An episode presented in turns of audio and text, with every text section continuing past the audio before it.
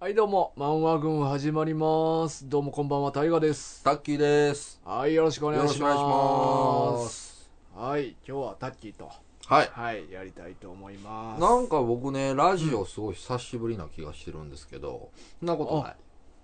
あ、でもそうかな。なんかこの収録久しぶりじゃないですか。あ、でもそうかも。ね前だって、い前がプラネテスなんですよ、僕。あ、え、じゃあ結構、え、1ヶ月ぐらい空いてるんそんな空いてます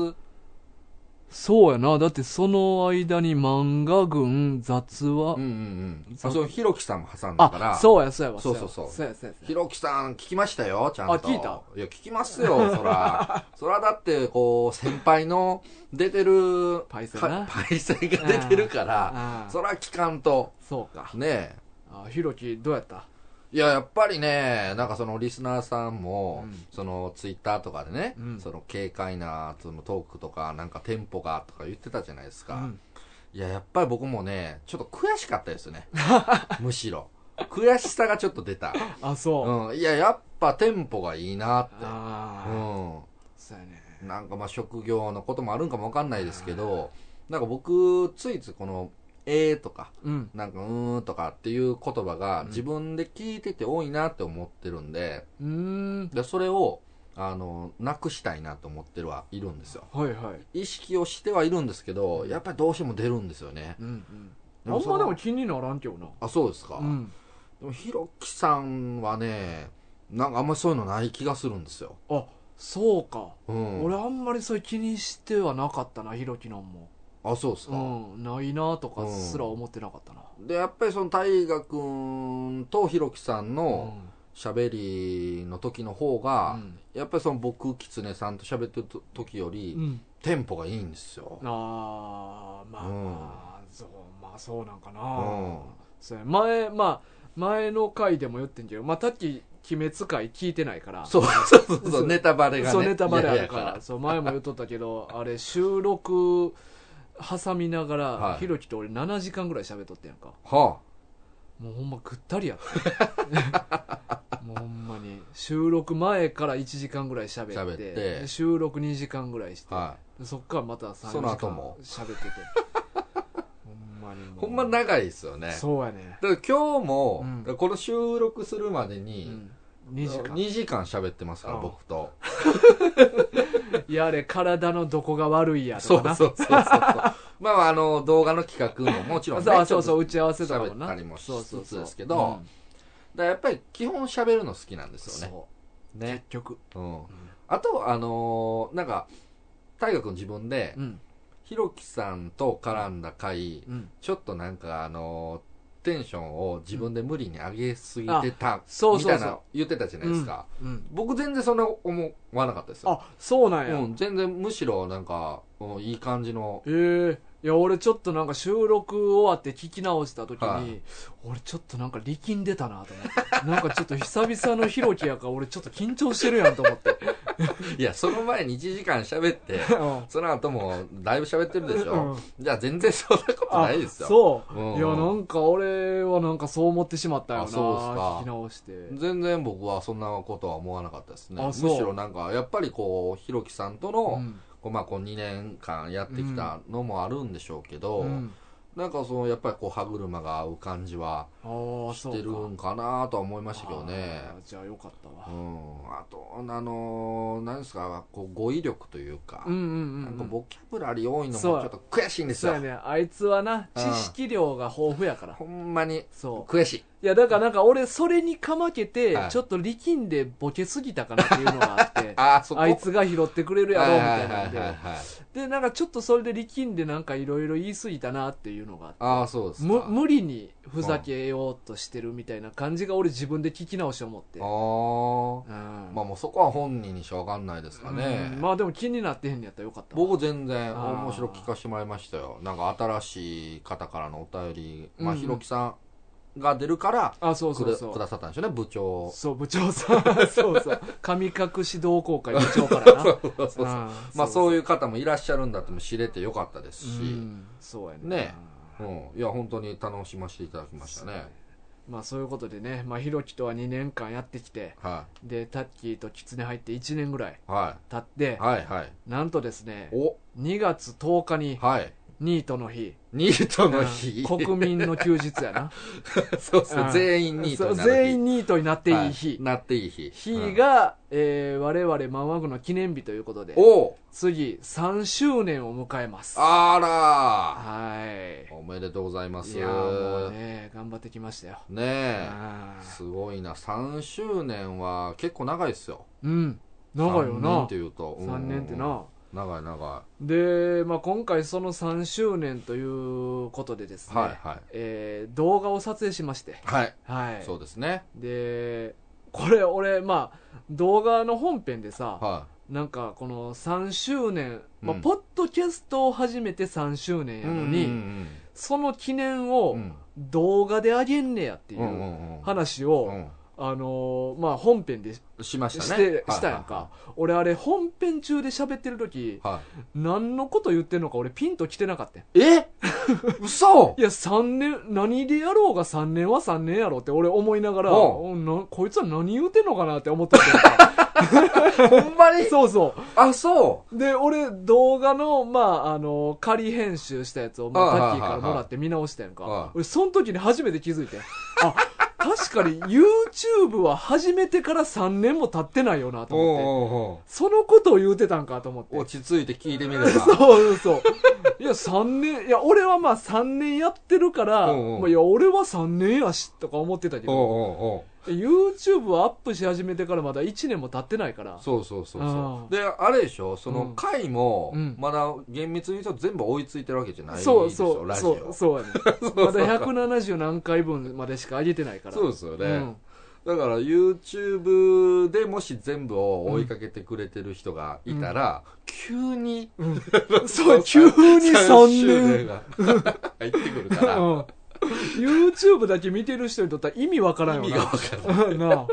そうやね俺見直してあそうかと思って、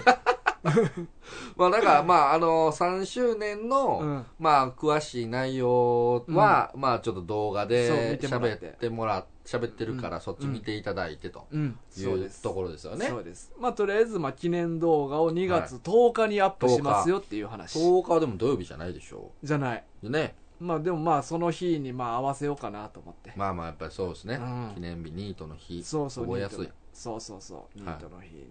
なので、それをまあ、ちょっと今回また楽しみに皆さんしていただいて。はいはい楽しみにしていただければと思いますいや 結構面白いそうやね。動画になってるんちゃうかなと思うんですけどねうん動画というかね。なん というかね。 そうですねん、はい、ぜひぜひはい楽しみにしていただければと思いますはい見てください、はいさあそしてですね、はいえーお便りが一通来ておりますありがとうございますははいこれはねあの結構前に来てたお便りなんやけど、いはいまあ、あの先週もちょっと言ったんやけど、はいあのープラネテス界についての感想はいとはいいうはことで、いはいまあ、先週キツネとやったから、はまあ、せっかくやったらタッキーとやる日に合わせて紹介いしいよやうとー思あってりがとうございますはいなんかお待たせして申し訳ないですあそうそう結構ねお待たせしちゃいましたけれども、それを紹介したいと思います、えーお便り差出人慎吾さんから、いつもありがとうございます はい、いつもありがとうございます、えータイトル「はいプラネテス界感想はい」メッセージ本文、えーこんにちは慎吾ですこんこんにちはにちは、えープラネテス界私がリクエストしたわけではありませんが、ありがとうございました、アニメに関しては私も実は第1話しか見ておりませんおいかっこ笑いい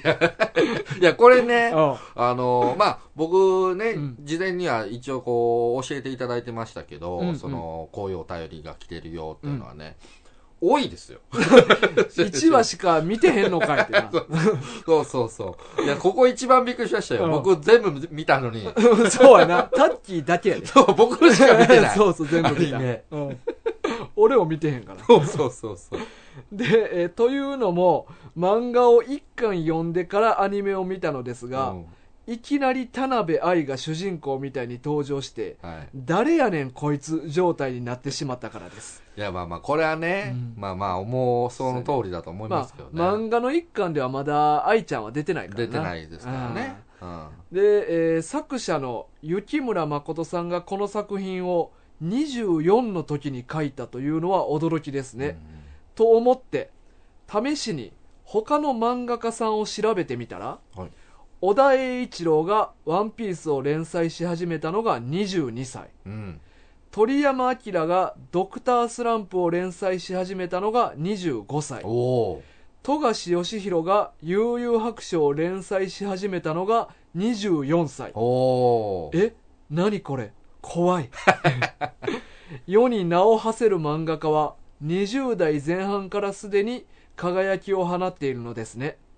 もちろんそれを言い出すとスポーツ選手はアイドル歌手などはもっと早くから活躍してるわけですがうんそれを加味してもこの「プラネテス」という作品の絵のクオリティや話の重厚さを24歳で作ったというのは脅威だと思いました、それから富樫県民さん声優田中和成のことを知っていてくださりありがとうございました、うんそれではまたといういやありがとうごいざいますありがとうございますなんかあの最後のねその、慎吾さんから富樫県民さんへの、うんなんかこういう言葉が入るのもいいですねそうやなんかリスナー同士同志のそう そう俺らを介 して返してうな,、ん なんかそういうのもいいじゃないですかうん広がりがある感じで、そうねそういやほんまでも24うんってすこごいよれな、すごいですね。こう調べていただいたうんね、その小田さんが22 2歳、歳。うん、やっぱりすごいな、小田さんでドクタースランプ25歳は。誘惑24歳っうん。うん。ていうのいや、これ、この今ね、頑張って漫画家を目指そうとしてる人たちからすると、うん結構シビアなデータかもしれないです、これ。と思うやんうん。俺もちょっと他にもいろいろあ、調べました。調べてきておおさすが。そうやねこれまあまずはちょっと若い例で言うと、はいはえーちなみにいはい。は「えースラムダンクの井上武彦い。は「スラムダンクを書き始めたのがい。 23うん。歳、いや、いや、これ、データハマってるじゃないですそうかやね。はい。で「進撃の巨人おお」伊佐山はじうめんうん23歳いいや んおうそして、おえーサザエさんうおサザエさん長谷川町子おう26歳うわおう大体まあ20代ぐらいで書いてんねんけど、はいはいまあこれはもう脅威やん脅威よっていうので俺は逆うにんおう遅めのやつも調べてみてんおうおうおうおうおうおうでまあえー、まあ1個目はちょっとこれデータこう同じジャンルではないんやけど、はこの年からでもまだ売れる作品書いたんやっていいうのが、ああなるほどえー手塚治虫の「ブラック・ジャックえは」それを手塚治虫書いたのいがは45歳いいや偉いまだ45歳でもまだ、まあまあうんもちろんずっとヒット作書いてるけど、45歳からでもまだ今に残るヒット作書けんねやっていう。はあはあまあでも手塚治虫って聞くとまあまあねそれはまあちょっともう別格やかちょっとねら。ううんん、神やからう。んそうねそうっすよねでも他にもおんね。はいちなみに、水木しげる。ああはいはいは水木しげるがいはい漫画家としてデビューしたのはいがは36歳。いあちょっと遅め俺らぐらいよ。ほんまですね今の僕らぐらいですよねそうやねまあ水木しげるはもともとあのー紙芝居書いててあそうなんですかそうそうそへうえまあまあ戦争とか行ったりとかしとったけど、はでまあ帰ってきてから数年間紙芝居書いてて、いはいはでもちょっとそれがあんまり営業良くなくいはいて、でちょっと畳んで漫画家になろうって決めてデビューしたのが36、うんうんでちなみに鬼太郎の、まあ、元になった墓場鬼太郎っていうのを書き始めたのが38歳、ああそうなんですねうんはだからあ売れるまで売れるっていうか、まあ、人気の出る作品書き始めたのがまあ38やから、うんうんうんまあ、結構遅めなんようね、んまあでもなんかその遅めのデータはデータで、なんかまあでもその人たちならというのもなんまか、あ結果的にはな、うんまあそうですねであと一一番遅いのがはなにわ金融い道おはいはいの青木裕二先生はいはいはいこれが、まあ、この人は、まあ、この作品で漫画家デビューしてんけどおほうほうこれが45歳あめっちゃ遅いうんそうやねあほんならまあまあでも何は金融道もねまあ、ドラマ化とかなそうすごいヒットしてるあー映画化と作品ですからあーしてるからなまあでもまあ何歳でもそうそうそうのヒットさせることはできるとそうやねいうことですねそうだからまあ、うんそんなに悲観的にならんでもうんうんうんうんええかなと思うし、うんうんうんで特になんか今なんて漫画のジャンルってこう多様化してるからはいはいはい別になんかこう社会経験いっぱい積んだ人間やからこそ書けるああもんって今やっぱ見てくれる人も増えてるから漫画を、はいいはいはいろんなジャンルもあるから今からでも別に全然できることちゃうかなとは思うねあーまあ、逆にこの時代やからこそ、うんあのそう遅めそうそうそのうデビューでうんもありえるっていうこあとですりね、えると思うな、俺うんはま、あ、確かにそうですね、うんまあ、何がヒットするか分かんないですからそうそうでも自分でどんどん発信もしていけますし、だから少年漫画とかはやっぱちょっと若い時のほとばしりみたいなのが必要やから若めの方がええんかなとも思うけどはいはい青はい年漫画やったら俺遅くても大丈夫ちゃうかなって思うなあーだからどういうジャンルの漫画を描くかとかそうなんかそういうところにもよるってことですかね、ううんんそうそう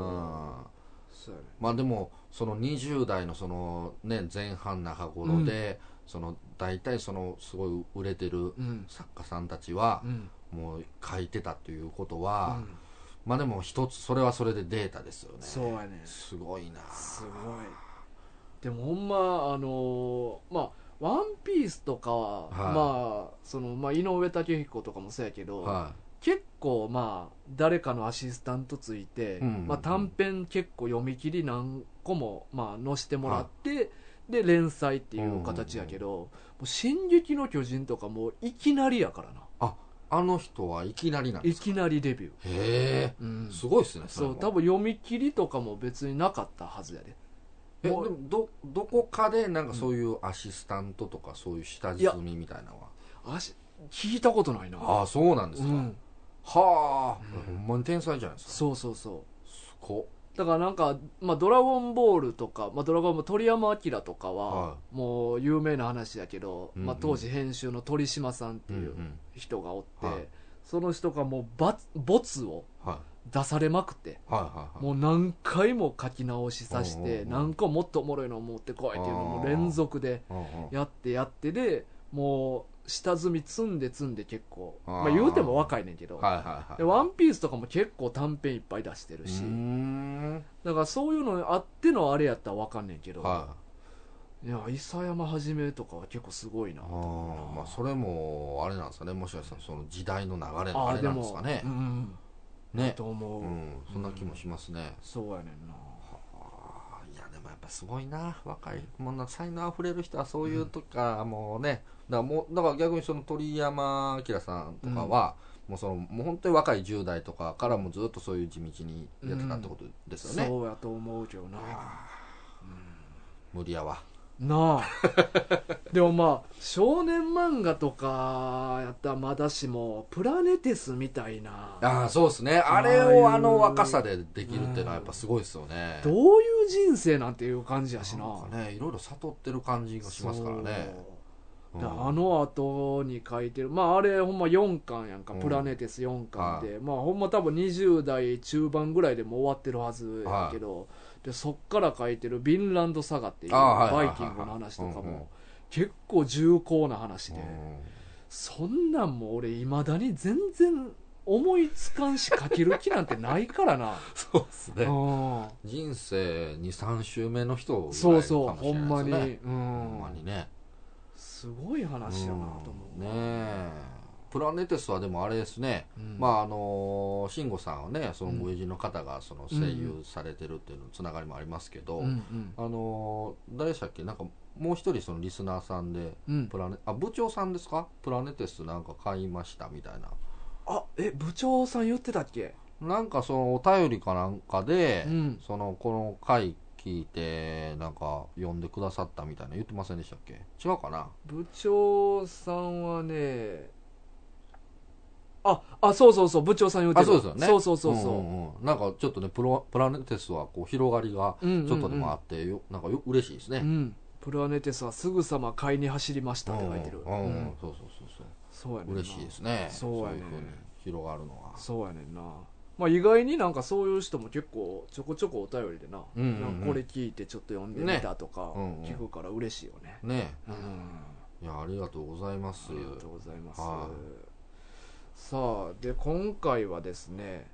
はいえー漫画軍ということで、はいはい、行リっクちゃうもう行っちゃうんですかもういっちゃうもういっちゃうどうするえ最近の体の不調の話とかする 僕のいびきの話うん、とかする俺も最近もうスマホ触りすぎでもう俺もうな左手が腱鞘炎で、はいもう思いも持たれへんねんいえそれほんまにやほんまにほんまですかほんまに おであの、まあ、まず指先痛いねんな、はでもうそれがだんだん上来て、はいでまあ、肩めっちゃ痛かったいはいで次はもう首に来てんやんかおうおう首の後ろおうおうおう肩らへん痛いなと思ってはで数日前から、いは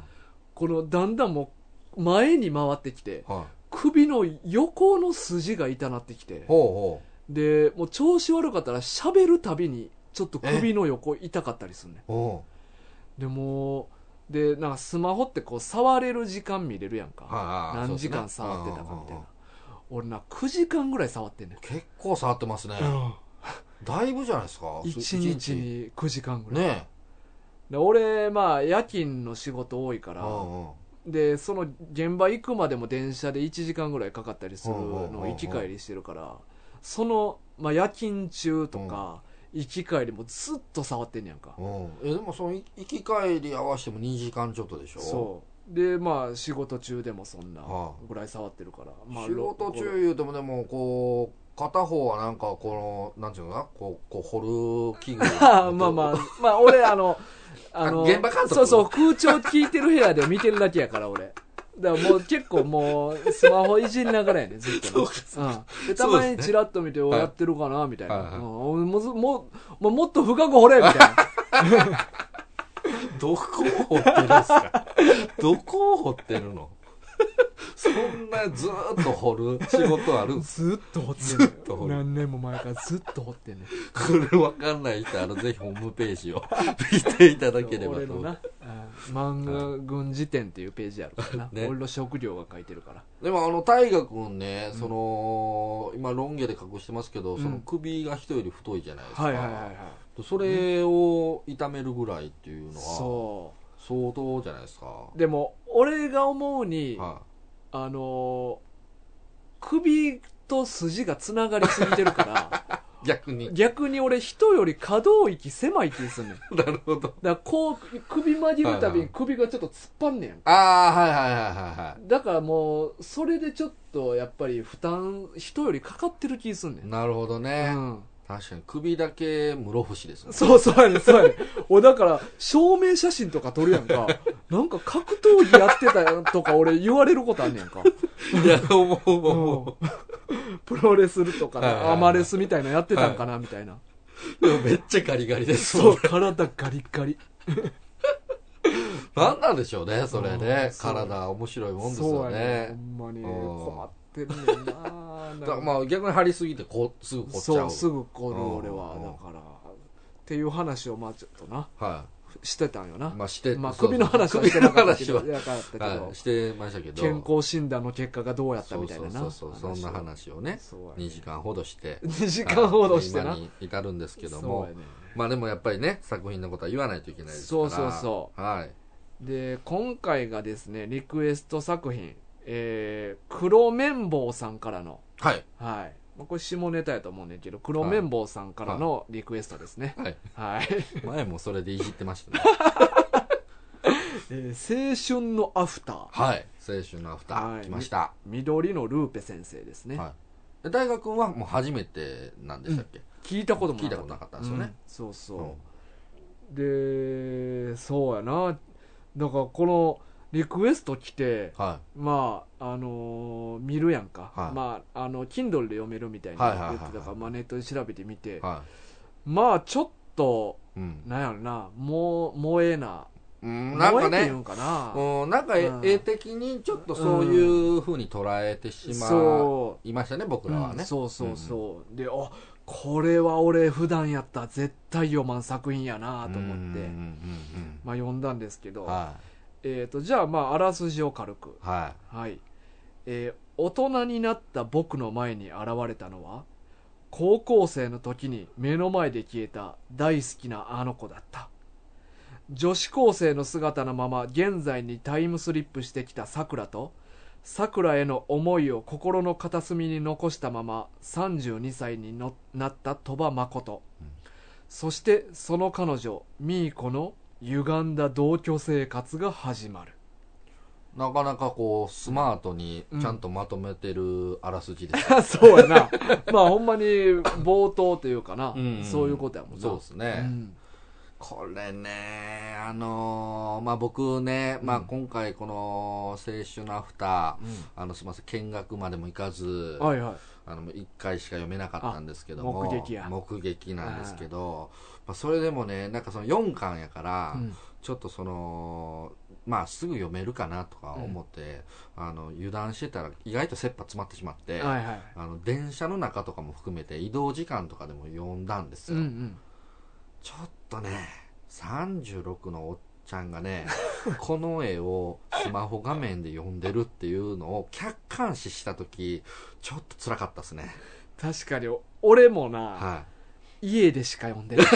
い。いや、そうですようね。んいや、これね、もうなかなかシビアでしたよ。でも、ほんまにちょっとね、あの、電車乗ってて、うん僕大体まあ、その隅っこの方座るのが好きなんで、うん隅っこ座るんですけど、うんあのだから隅っこでもこう扉の近くの隅っこをやったりとかした時に、この自分の席の方の扉がプシュッて開くたびに、うんやっぱスマホスッて書くんです よ誰か乗ってくる瞬間に見られるかもしれんみたいなのあってちょっとねあのほんまにちょ久々にあの、照れる感じ、 うんここれを読んでる自分っていうのをちょっと知られたくないみたいな感じになる絵柄な絵柄そうやな、絵柄もさることながら、うんまあ言うたら恋愛恋愛ものんねやし、うんで結構性描写もあるんよなあそうそうそう意セッ外クとありスまシーンしとたかねな、うんまあおっぱいボロンとかな、うんうん普通にね、うんほんまにそれ2巻ぐらいで出てきたじゃないですか、あのそれ知らんと読んでたんでね、うんうんうん僕電それも電車の中でしたけど、うんうんあのページを、まあ、Kindle で読んでたんでねうんページめくった瞬間にその性描写出てきた時もう僕ほんまにピュッて さほんまにねずっと10代の頃以来じゃないですかね、うんあんなに照れてしまったうの、ん 人前でこんなん読んだらあかん俺もこれ読まれへんなと思ったな めっちゃ照れてしまって、うんだって俺もあれがなんか30何ぼとかのやつが読んでんのパッて見てみ、はしまったら、ううんわこいつ何読んでるんって思ってまうも んうんいや、なんか別に作品がどうとかではなく、うんそうそうだから単純にその僕らの、まあ、うん男側の、うんその、意見として、うんそのこの絵、可愛らしい絵柄うんで、この恋愛の話のものっていうのは、そうやね単純にちょっとんこっぱずかしいところがありましたよね。だってまあ別に俺合図とかビデオガールもやっぱ外で読むのはずいもん、あまあまあそうですね、うん恋愛系のものとかそうそうそういうのはちょっと恥ずかしい、恥ずかしい恥ずかしいうんてかなんやったら俺普通の漫画も実は結構はずいねああわかりますわかります外で読むのうんううんんわかりますよ、だからなおさらっうんて感じかな僕あの、まあ、漫画、まあ、最近ねその映画とかも電車でちょっと見る機会があるんですけど、あのほんまでも嫌なんですうんよ、うんうんまあ、単純にそのもっと落ち着いてしっかり見たいとかうん読みたいとかもあるんですけど、うんあの僕のスマホをね、まあ、なんかこうなんか貼ればいいんかもしれないですけどはいちょっとミラー的なそうそうな帽帽子のやつあるじゃないですうか、んあれやるとちょっと文字見づらいうん画面見づらくなるんであんまり好きじゃないんで貼らないんですけど、あのこう電車の中でうんこれだからままた僕の嫌な癖なんですけどね、こう電車とかなんかこう公共の場で、うんなんかその他の人が、うんなんか例えば「ジャンプ」読んでるとかこういう雑誌読んでるとか、なんかもうスマホで動画見てるとか、うんあの見えるじゃないですか、うんこっちが。うんでその時に自分が「あこの人こんなん見てるんや」とか、うんなんかそこから勝手にその人の人物像を想像しちゃうんですよはいはいわかるわかるでそれを逆に自分に置き換えちゃうから、もう絶対に自分が何見てるかを見られたくないんですよわかるわ俺も見られへんようにする想わ像されたくないんですうよ、んわかるでそれでもしなんか変な想像うわこの人こんな人なんや、うん希望とか思われたらどうしようとか、なんかゲームとかもなあうんうんうんあこの人こんなゲームしてんねやあそうそうとかなそうそうそううんもうあれがもう嫌すぎて、うんわかるわめっちゃだからね、ん僕、挙動ってるかもしれないです ね。中でそういうの見いてるやとき。いなんかさ堂々とこうゲームしてる人とかって俺なんかすごいなと思やう、ね、すごいっすよね。うんなんか、何にも思わないんですかね。そうそういう想像というかね。だから意外にみんな俺らが気にしすぎの方なんやろうけどうなん多分。なんですかね。なんかもうスマホゲームやったらこうもう横画面にしてあーうんどう知ってる考えてもゲームゲームしてる。やってるやんかう俺だからもうそれも俺したないんよなうんいや、したくないっすわ。んだからもう見慣れてなくても横画面にしてるだけでもうゲームってわかるからうんわかるからね。うんうんでも結構ひどいかったら、その、結構なね、こうぎゅうぎゅう詰めの電車であそうそう立ちながらやってやるっ人もいてるじゃやなっいでてする、うかん、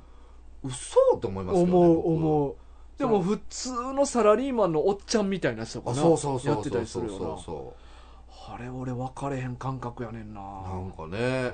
いやなんかもうほんまにスマホとかが普及する前は、まあ、それこそそのスポーツ新聞とかでエロページあるじゃないですか、はいはいはいうんあれをおっちゃんが堂々と、ね、し広げてるとかね、うんもうあのおっちゃんたらみたいな思ってたぐらいやったんですけうど、んもうここまでそのスマホが広がってね、うんでもうみんながおのおの自分の趣味をうん大広げにしてるっていう、あれはなんかほんま時代を感じますね、うんもう俺らがもう遅れてるんかもな、逆にうん、もうそんな時代じゃないんかも気にするなってことですかそうそうわもう嫌やわ恥ずかしいうわ難しいよないやめっちゃ恥ずかしいっすようんできへん俺いまだにできへんねんな全然嫌やななんかそこから探られるのが嫌なんですうよ、ん俺なこれ実家おった時なんやけど、は、俺そのゲームとかも直接的に何してるか見られるこことだけじゃないく、はいはい家族にではいはいも何してるかっていうのを悟られたくなくてああおういやわかるわかるあわかるわかるいや一緒です一緒この話昔したかな俺んち、まあ、あの俺の部屋が実家3階にあって、はでおかんいつも2階におんねんい、はいはいで俺がこの部屋のドアを開けるときにガラガラってなるはいやん、うんうん俺それも聞かれたくないねん 俺いや、でもわかる、うめっちゃわかりま すわ。うんうんん、今へっていうかなそんなわけないっていうかな思われたからどうなんていう話なんやけどそうそうそうなんともないですけどね。そうやね別に。部屋を出たからって言って、うんうんうんまあ部屋出たっていうことはトイレ行くか、うんうんうんまあ、リビングに行くはいはいはいかはどいっちかやとは思うんだけど、はいはいはいだからなんなんっていう話なんやけど俺それすら気づかれたくないからそうそうそうそうそうそっと部屋開けて、うんうんうんドアの音聞こえへんよううに、んうんうん。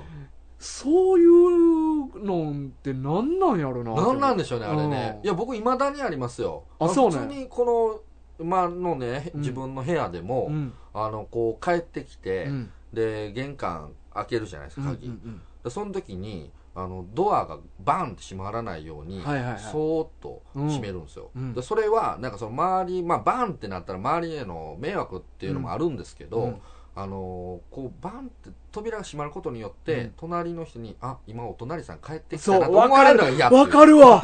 わかるわか帰っる。てきたタイミング悟られたくないみたいな。だからなんやねんっていう話なんやけどな。そうそうそうそうそれで入りするわいなっていう話やねんけど。ななんですけど、めっちゃ気にしますね。うん。あ。あれなんなんやろな。めっちゃ嫌なんですよね。まあ家族なんかもちろんね、うんあの実家いた時はもうまさにありましたうし。んだから俺、今は、嫁は結構、あの、オープンな性格やかあら、あはいはいはいは全い然気にせえへんかうんら、今は俺別に、俺も気にせえへんようにしてんねんはいはいはい。やけど、実家おった時は俺なんかあかんかったな。なんでしょうね、うんなんかまあ親に対して思うことがあるんでしょうかね、なあうん不まあ、思議や若わ干ね僕はあの母親の方が、うんあのまあ本人にはしたらそんなことないって言うんでしょうけども、あの僕からするとうんちょっと過保護な母親やったんですよ僕からするとねでもうちの家もそうかもああそうですか、うんうちの家はめちゃくちゃ過保護やったからだからなんか常にうんちょっとしたことから僕のことを察知して、うんなんかしようとしてくるっていうのは、あの、一つ要因としてあるなとは思うんですよ。確かにだからこそそうさせないために、うん気づかせないぞ、みたいな。 そうかそういう母親との攻防みたいなのがね。確かにだから俺も昔俺うちんちめっちゃ勉強させられる家やったからはでも嫌やかいらはいはい。はい。隠れて漫画とか読んでて、うんそしたらいきなりパッと部屋入ってきて「はいあんた何してんの?」みたいはいはいはいなはいのがあったからあーなんかこう何してるか分かれへんような状態にしときたいみたいなあーるほどねうんいやでもそ多分そういうところからでしょうねあートラウマや なこれはやトラウマですよねこれねうんほんまに、うんちょっとこうもしこれ聞いてる人子育てしてる途中やったうんらうん気をつけてあげてください、そうそうやねんな意外とそうなるかもしれないでうすんあねんまり干渉してあげないうん、方がいいよねいやそうっすよね、うんこんなことになりますからそうそ30超えたおっさんでもずっと残ってるわますからね これねそーっと行動してしまそううってそいううそうなそそれがいまだに外でもな自分がしてることを悟られたくないっていうう取られたなくない、うんうん、そこに繋がってるんでしょうねそうやなうんまあでアフターですアよフターやな はいだいぶ脱線しまし たよねアフターからこれ実はね、はこれ全4巻なんやけど、はいはいはい実は俺2巻までしか読んでないねこれね、あの、うん実はその、途中までね、うんその、2巻までが無料で、でもしかもこれ無料って言っても、は Kindle Unlimited に登録してたら無料い。やそうねやそうやそうやそうやうんそうなんですよね。これ確か黒綿棒さん今無料で読めますよって言っとったけうんうど、んうん多分その時期はもう俺ら読むん遅くて終わったんやと思うねんなあで俺らが読もうと思ったらもうんどれも読まれへんかってんあ、はいはいだから Kindle Unlimited, Unlimited に入って、はい。うん読んだんやけどそれですら2巻までしか読まれへんかってんまあ、僕は、あの、アンリミテッドを自分で契約してることを気づいてなかったで すからね。いや普通に読めますよ そうそうそうそっう。逆に、これで気づかしてもらったてか らそうよかっそた。うえタッキーそれアンリミテッド入ったままちゃうって言ってなずーっとお金取られて たそうそうそうそうやで危ないとこでした。多分カンカン橋そうそのうそう時そやうとそう思そうけどう。なあのね、本当にその時に登録したのをすうんっかり忘れて、そうそ一切そこから使わんのに毎月もうもったいなかった なったいなかったですけどね。で俺は2巻までしか読んでないんねんけど、はい、でもね、そうそう、最初僕と大河君でね、うんまあもうここで読めるとこまでにしときましょうんううってん言ったんですけど、うん逆に僕の方が、うんあの、この当日ギリギリになって裏切って、 結局購入して4巻まで読むっていうことを我慢できず我慢できずしちゃったっていうんですけどうんうんねうん。まあだからその、ほんまにもうざーっと見なんですけどね。うんうんそうギリギリやったんで。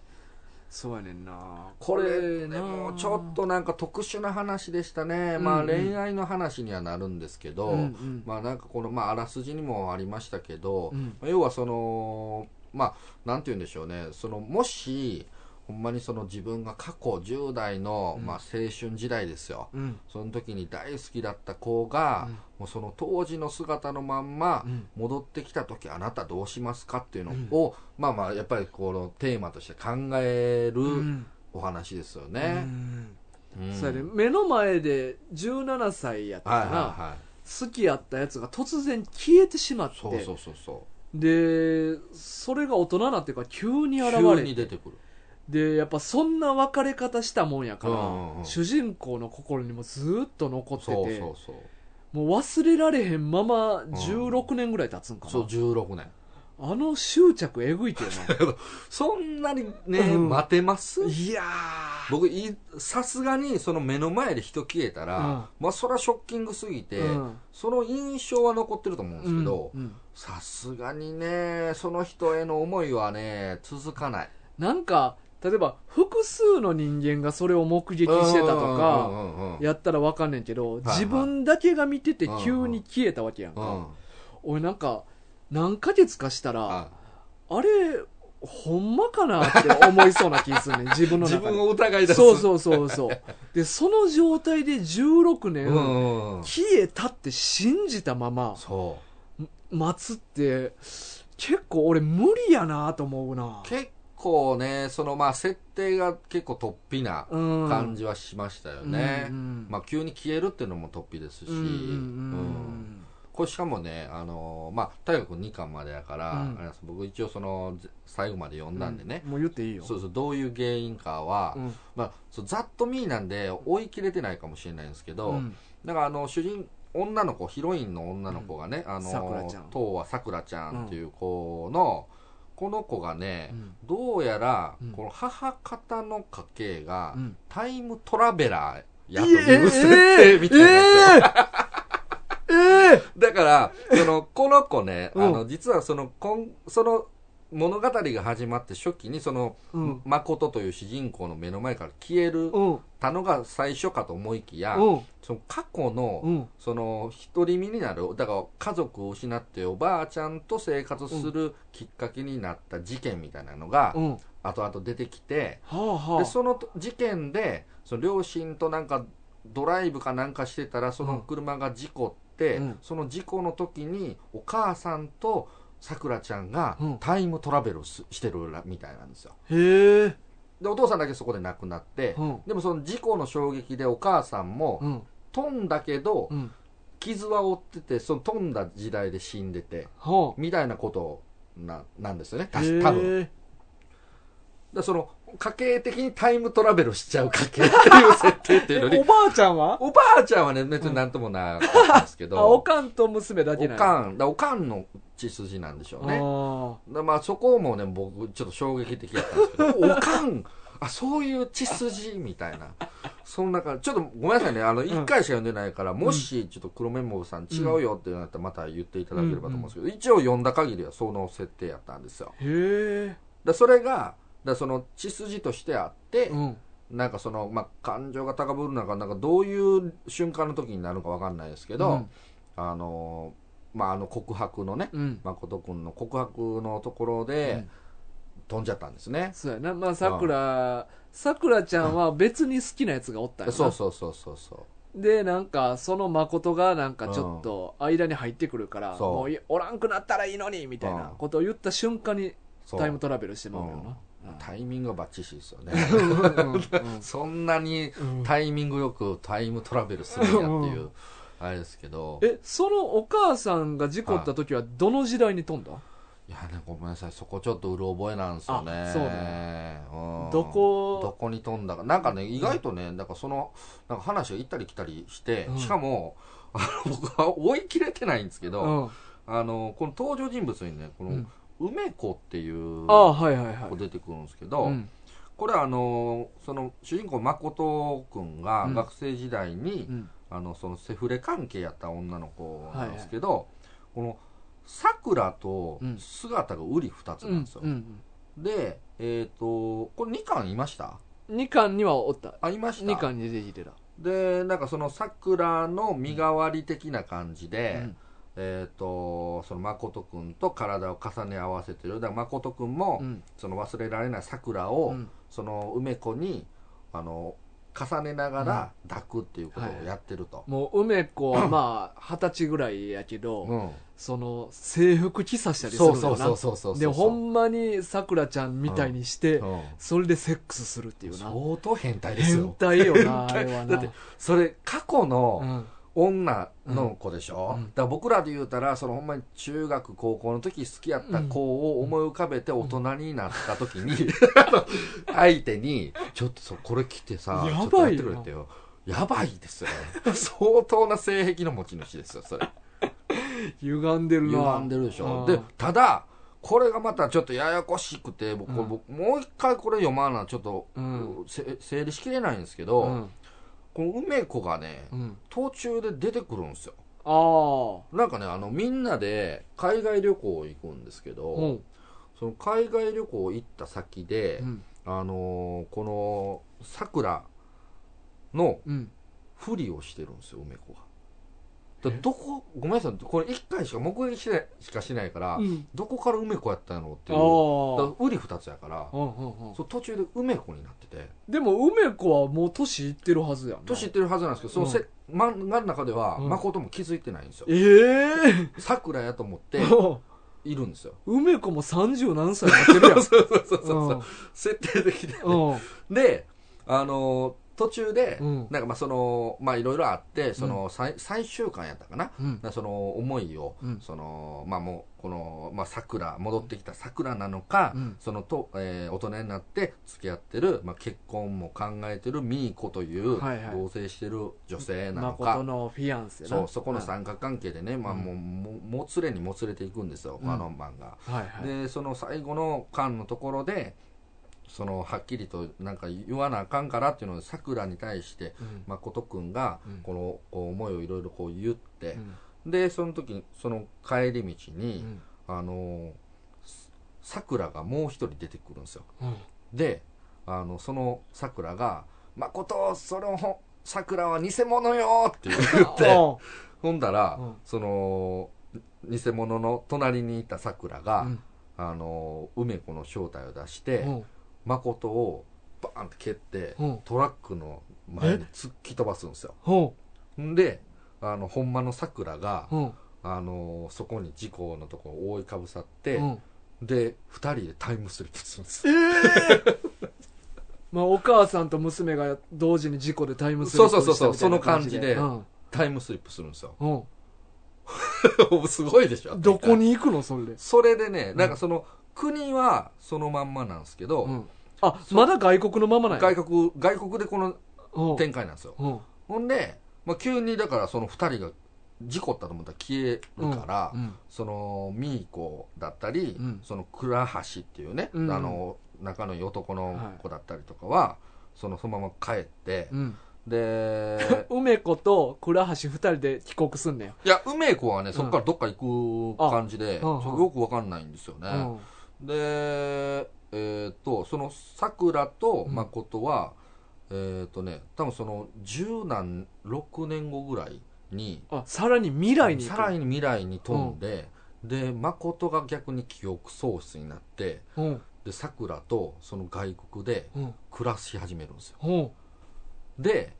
あのーまあ、これもストーリー追ってるだけやから、うんちょっとあれなんですけど、うんあのでそこでまああの記憶喪失やから、うんあの逆にもうさくらだから高校時代に戻って、うんあのさくらと普通に恋人生活を送るんですけど、うんあのなんかの表紙に記憶を取り戻して、うんあの日本に戻ろうって言って戻ったら、うんあの逆にこのミーコっていう女性が、うんそのだからタイムスリップした16年間、うん誠をずっと待ち続けてなるほどるんですよはいはいはいはいはいは帰ってくるのをずっと待っていて、うんで結局誠はうんミーコのとこ行っちゃうっていうねあーなるほどそういうオチで終わっていくんですよえじゃあさくらちゃんはどうなのさくらは最後、うんなそのまなんか誠がねギリギリまでそのみみーこの部屋、あのもう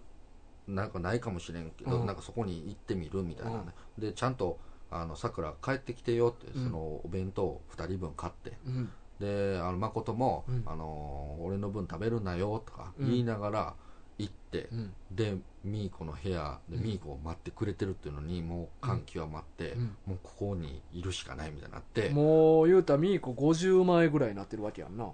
えー、どうなんでしょう30から16かでもそうかそれぐらいですよね、で結局さくらはその一番最初にタイムスリップした、うんあのー告白シーンの木うん学校の木の下で、う二ん2人分のお弁当を食べて終わる っていうええ とんでもないでしょえ あのもう僕むしろね、うんこの誠に対してえいねやっていうか俺2巻の時点でも誠ってだいぶ俺嫌いやないや、とそうそうそ思っうてそう。て男としてこれはどうなんていううん男ですけど、うんもうまんまと最後の最後まで。やばいやつやな誠マジで いや、そうなんですよ。なんなんこいつこれね、だから黒綿棒さんは、うんそのなんか男性側の視点からうんの意見ということでしたけど、そうそうそうどの部分なんでしょうね。これ誠についてなんだとしたら、うん僕はもう相当こんな優柔不断な男、うんダメですよっていう、めっちゃ身勝手よなこいつほんまにめちゃくちゃ身勝 手ですよ。だってなんかもうしょっぱなからはまああのーそのさくらうとんちょっと仲良くなっい。て、そうそうそうそう。で勝手に惚れて、うんうんうん。でもう実はさくらは他の倉橋っていそううそうそうそうやつのこと好きやってうんキスしそうになったうんうんうんところを割り込んでいって、うん邪魔してで最終的になんかまた付き合ってくれみたいに言うて、そしたらさくらから「あんたなんかおらんかったらいいのに」って言われて、はいでショック受けたけど好きやから16年 間ずっと好きでそうそうそうそうでその間に、うんあの桜に似た セフレを見つけて制服着せ着せててセックスしてしてほんでそのままなんかその就職した先で、ミーコという新しい女性を見つけたら、後にこうまた本人が戻って帰っきてたきらてなさくらが、そっちに揺れ出して、うとん、んでもないでしょこれミーコをちょっとないがしろにしてなそうそうそうそうそうめちゃくちゃなやつやなこいついや結構やばいですよこの主人公はなん なん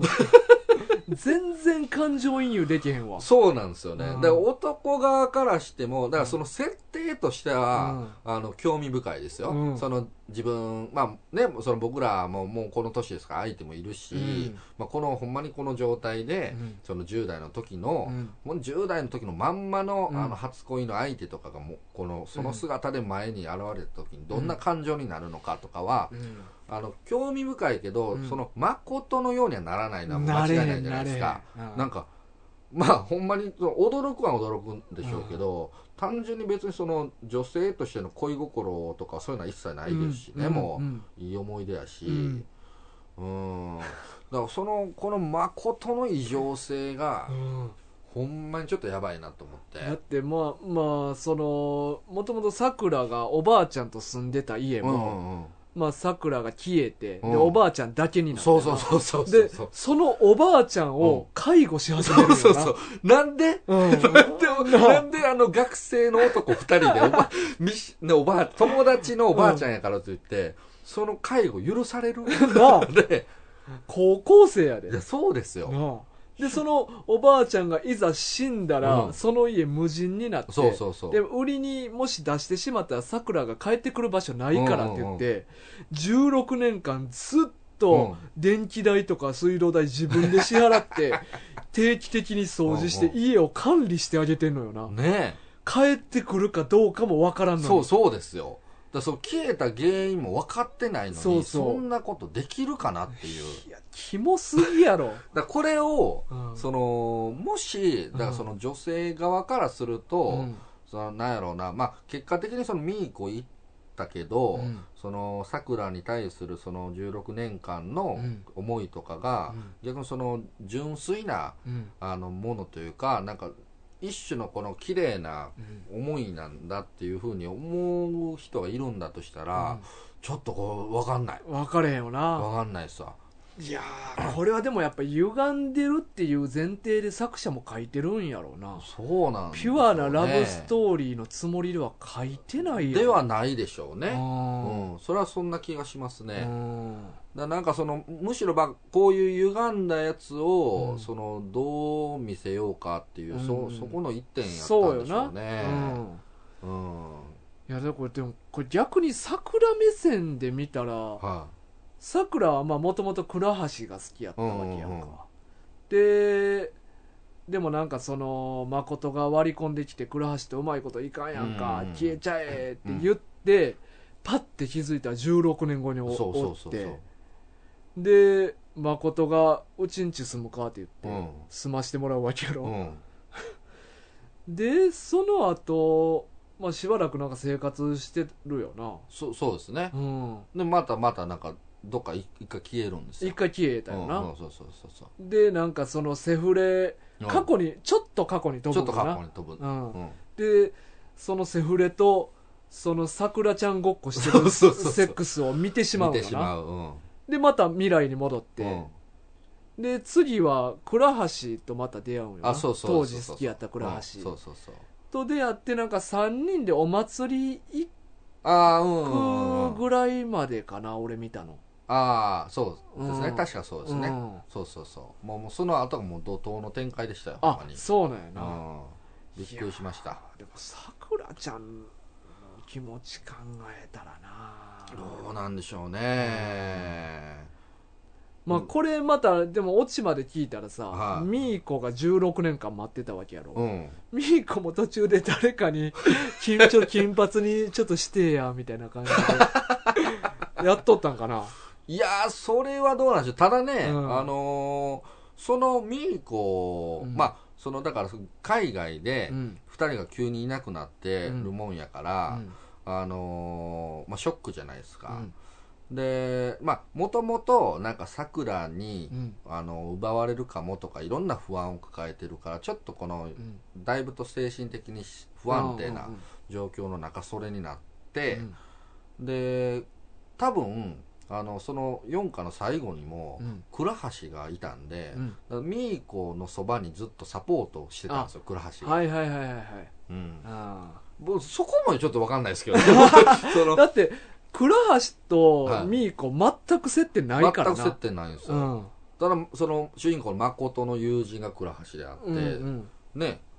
で別にそのなんか紹介しててめっちゃそのもともとミーコとなんか仲がいいわけでもななかったよいな感じですし、うんねそこでその、まあ、自分の親友の女性やからうんっていうので、そんな16年間そばに入れます 僕この話聞いてねすごい思い出すのが、うんアホの坂田師匠ですよえ何何何アホの坂田師匠ね、うん確かあのーあのえー、っとねあのーなんだ師匠の名前忘れたなえあのー名軍後期師匠のあ清志師匠秋吉師匠の奥さん、はいはいヘレンヘレンうんヘレンが好きなんですよへえヘレンを愛してたんですうよ、ん坂田師匠は、ででもそれをヘレンさんにも言わず、うんであのー師匠にも言わず、うんずっとその近くでうん見守っててへえでそのままずっと独身貫いたえ確かそんな話があるんですよへえ知らなかったで しょほんまに何かのね、うん番組で言ってたんですよだからへえこう坂田師匠で すよ確かにそれやったら清志が途中で消えてもサポートしてあげるかでもうんそうあでのもでもも実と際もと3人ずっとでも仲良かったんや仲良くて、うんでその清志師匠がいない時とかも、そのヘレンさんのそばでうんなんかいろいろサポートしたりとあかー坂田師匠は確かしてたはずなんですよ、あうあんでもそれはもう3人が元から仲良かったから分かるけどなまあまあねこの場合別にミーコと倉橋はそんな仲良かったわけじゃないしまあ確かにうねんうんだから倉橋の精神も結構異常ですよね、うん、異常。それ聞いたら急に異常者に見えてきたわ、 俺。だって、倉橋はまあ、結構チャラはいく見えるけど、うん結構実は根がいいやつでうん、ピュアな感じそうの、そうそうそう結構自分自身も迷いながら生きてる、うんうんなんか現代的な雰囲気のやつなんかなっていうイメージやったけど、はい急に異常者に見えてきたわ、俺。まあもうそのな誠と一緒におばあちゃんの世話してる時点でおかしい確かでに、すけど確ねかにな。うん、うんあとなんかその結局さくらが戻ってきました、うんで3人で、うんそのあの頃そのできなかったその青春ごっこみたいなのをやりたいからっていうのでお祭り行ったりとかするじゃないですか、うんうんうんまあなんかその時点でちょっと痛い気も、うん確かにしますけど大人にいや、もう16年経ってんねんでっそてうそう感じよな。そうそうそう、まあ、話なん,、まあ、なんかそういう展開ってまうんああるっちゃありますけど、うんうんそのあの頃できなかったうんみたいな、ちょっと、うん、このストーリーの中でいくと、うん結構痛いそうよ考なえのキャラクターになっちゃうあなってー素直に思っちゃうんですよねそうこれでもそう聞いたらもうはい全員異常者に見えてきた な全員結構ね、あのうんもうだいぶその相手に執着して、ううんうんんそういう漫画かそういう漫画なんですそううかん、登場人物全員異常や アウトレイジみなたいなそうそういう漫画やなそうでもそういうことですよね、これうんね。それを楽しむ漫画かそうそうそうそうそう。そううん、かだからさくらもだから最終的にやっぱり誠が好きってなって、うんそっち側行っちゃうから、うんどないやねんっていう話だしなそうそうそうそうそうまあまあ恋愛なんてねその、うんまあもうタイミングやうん年齢やいろんなものでそのあの時好きやったけど今はこっちとかもうそんなん移り変わるもんですから、まさくらはでもまだじゅずっと167のままやんかまあそうですね だからまだなんかそういう不安定さというか、うんまあこっち好きあっち好きはまだわかんねんけど、他のやつよな、だからもうその恋愛において、うもうみんな時止まってたんですねん、なほんまやな確かにそう30何ぼなってもみんな精神年齢はうんもう17のままなんや、そうそうそうそうそういうことですよ へえなんかちょっとみんなかわいそうに見えてきた、でいやかわい そうですようこれ、ん、ほんまにこういうことがあったらそうやんな、うん執着して一歩も進めない人間の話そうそうそうそうそうですよいやほんまにでもそういうことになりますうんもんこうのん話はうんそうやな、うんそうなったらもう桜が一番まともに見えてきたなまとも、まあ、まともですかね、ううんんそうですね、まっとうにまだうんまともだと思いますわただまあタイムスリップをする能力っていう異常な能力を持ってるっていうそうですねそれ以外はまともですよね、うまあだから最後4巻も2人で、な2人分のお弁当を1人で食べてるのは、まああれは多分その自分でちゃんと諦めてるうんうんうんんやと思いますから、もうだしかゃあないもう一人帰ってけえへんにゃ、うんもう全部食べだって待つんやったら残してるらはずやもんなそう弁そうそう当そうそう食うってことはもう諦めたってことやもうんんだかならそのミーコのところにうん行く誠の姿を見て、うんもうそこでこう自分で覚悟を決めたんでしょうね、うんうんうんだからもうそういう意味ではほんまに一番しっかりししてっますよかねりしてるしっかりしてるなさうんいやいやだからすごいこれはもうある意味すごい漫画でしたよえー、いや俺ちょっともう全部ちゃんと読もうああと逆に2巻うん、これあともう一つね、うん、うん、あの「if」っていうパターンのやつあのなん見ましかたあのあるのは知ってるううんんうんこれも僕ちょっとだけ、うんこれでも間に合わなくて、うんあのほんまにこの収録の、うんついさっきあうんうのん電車の中で買ったんですよ、うん買ってちょっと「if」も見とこうと思って見たら、こっちはねものすごい順当に3人あの、うん誠、えー倉橋さくらが、タイムスリップしないであ順当にこの3人で仲良くしていくストーリーっぽいです、なるほど、はい、まあな本編でも言うとったもんな、うんもし俺らあのまま普通に寄っとったあらそうそうそうそうそう3人とも仲いい感じで折れたんかなみたいなこと言うてるもんな、だそれを実行してるのがイフみたいですねへえ、それ何がおもろいの その話何がおも ろいの そうですよね 青春アフターもその異常なところをそこを執着ししてしまったがための部分を描こうとした作品やのに、うんうんそれを核を除いてしまうといういやわかんないですよ僕もさ、ねあ、途中まで読んで そうないからやなもしかしたらうんなんか別のストーリーがあるかもしれないですけど、うんうんうんうんでもなんか4巻の後書きぐらいにね、なんかハッピーエンド版の方がイフみたいなの書いてたから、これちょっと怪しいなと思ってるんですけど、 ちょっと全部読も逆に気になるうで気しょ。にな るいやーそうか、うん。いや、なかなかなんか凄まじかったですよ。なるほうんど、。これでも緑のルーペさんですか作家さんは、うんうんこの方女性なんですかねいやーちょっとわかんないですねこのテイスト的によくわかんないんですようんなんか絵とか見たらなんか女性っぽい気もするけどうこんの話の部分はめっちゃなんか男のうんなんか発想の感じもしますしでも、もしかしたら作者女性で、うん、そういう男の異常性みたいなのをちょっと思ったのかなあ逆にね結構男ってまあ粘着質やんうんか、まあ執着あそうるですかねら女性はなんかその過去の彼氏を忘れていくそもうそうそうんですけどうん男性はねえ大学なんかうん覚えてるもんですか、一応気持ちは残ってる昔の彼女とか、はいだから例えば別にそのうんこのさくらじゃないですけど、うんあの普通に久しぶりに元カノから連絡来てとかなんかあー道端でだで会ってとか、まあそういうこと今までなかったけど、はまあ例えばなんか SNS い、でうんうんうん直接は友達じゃないけど共通の友達がおあっーて例えばそいつにお互いいいねしてたりとかしたらはいはいはいなんかあれみたいなこことは思うけど、でもそれ以上はだからといって何もないな、 うんまあ、もうこの年は余計にないでしょなうねいないない、うんうんまあ僕もねその今までお付き合いしてきた方、うんそのなんやろ、まあ、その女性全員がそうではないんでしょうけど、そう別にその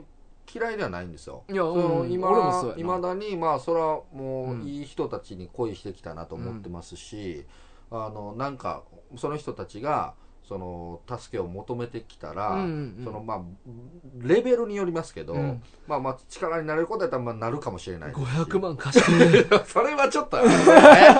怪しい怪しい怪しいしちょっとお金の関しはちょっとま あ力になれないもう単純に財力のこともありますけど、うんま まああでも普通の悩み相談とかそうそうそうそあうあ別に普通にフランクに、うんあの接したりすることはうんあるとは思いますわ、うんうん別にそこはまあやっぱり一度はそういう関係を持った方ですから、だから別にその無限にする必要もないなとは思ってるし、うんまあ、これをね逆にその女性からしたら、うんそのそんなもん過去のことなんかはすっぱり忘れてとか、うんということなんかもしれないですけど、でもなんか例えばまあ相談してきてとうんうかんうん困ってるからって言って、まあ相談は乗るけど、必要以上に親身にはならんと思うねああまあそこはね、うんやっぱりその今の相手がいますそうそうそう、ねやけどこの誠はさ、うんいやそう家に迎え入れるやんそうもうその時点でおかしいからマジでデリカシーないよな、はいほんまいにや信じられないですよね信じられへん普通にその今の彼女のことを気遣うじゃないでうすか、んうんそう考えたら、うんいやあのいやずっと実家守ってきたんですよねって、うんでまあ倉橋がいるから、うんなんかそこにうんか通わなんか合わしたくないみたいな、うんそういう嫉妬心かなんかがあってうん行くんですけうど、んうんいやか勝つでしょそっいちやがそうそうそうその今の彼女のそう方今がのな彼女のへの気遣いの方が勝つじゃないですか、うんだからもう嫌やけど倉橋の方にいる、うん実家の方に案内するじゃないですか、普通やったらせめていつまでそんなこと思ってんねんって話やな そうそう16年も経いやってそうそうそう倉橋に取られたらどうしようとかいやいやほんまに時止まっ てる恋愛の時が止まってるかわいそうやわいやこうそこうなったらほんまかわいそうですよ、ここの人は、まあ、もしかしたら、まあ、いるんかもしんないですよね世の中にはでも、まあまあうんいや僕らがね、まあ、こういうタイプやからこういう話になるだけで、うんいやもしかしたら、うんまあ、だって世の中にはなんかなんか中国の方でねもうだいぶ昔のニュースですけど、うん抱き枕と結婚した男がいるとか、えニえュースになったことあるわけですよ、だからそう考えたらやっぱりそのひ人間のそういう愛のね、うん方向性ってもういろんな形があるんで、うんだからそのもしかしたらこの「青春のアフターの」を読んで誠に大共感して「 うわ!」って「うわ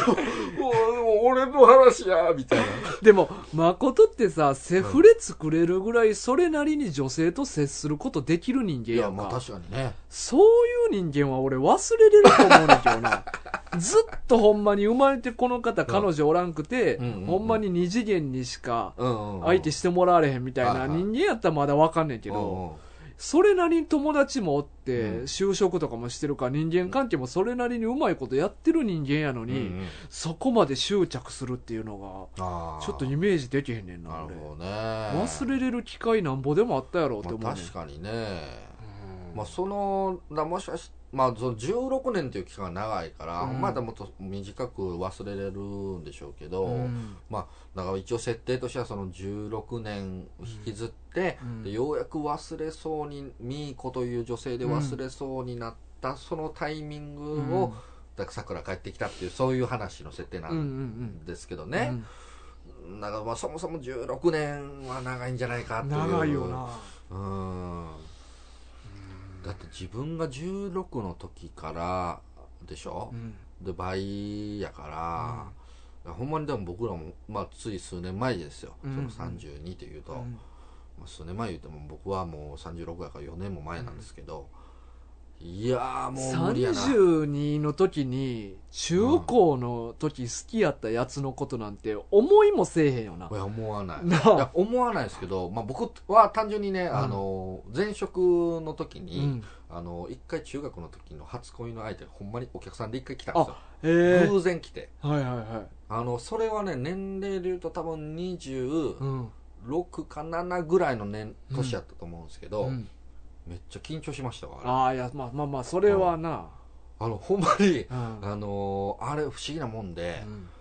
あっちはまあ普通なんですよ、うんであのパッと見て一瞬で分かりますねあれ不思議なもんで、うあんの全然その姿とかまあやっぱ大人になっていうか変わってるんですけど、でも雰囲気とかはもうなんかやっぱ通ずるものがあって、うんうんもう、まあ、僕の前職ねちょっとどうかは言わないですけど、あのーまあ、お客さんのいるところうんにうんパッて一歩踏みあ出した探し、偵じゃなくその次のやつかあその次ねはいはいはあの踏み出した瞬間いに、もうすぐ気づいてあの人,、うん人がわっている中やのに、うんえあの人おるってすぐ気づきましたねああーれはびっくりしましたでもうあーそっから緊張しすぎてうんあのーまあその初恋の人から、うんあの声かけられて、うんタッキーやんなみたいなう、んで久しぶりって言われたんですけど、おあああ何々さん、うんあ全然気づかんかったみたいな勝手に もう10代のねごまかし方しちゃって もう冷や汗びちゃびちゃ 意外とああのーこの20後半になってもあーこんな感じに振る舞ってしまうんやなっていう自分の小ささを痛感しましたねあれそんな経験ないなあんまなんか道端で出会うなんてことないしな、まあ普通はないですよね、あまあまあでもタッキーは人が来る場所やったそうからそうなそうそう接客業やったんそうでやねな、うんありえるかもしれないな、そうそうそう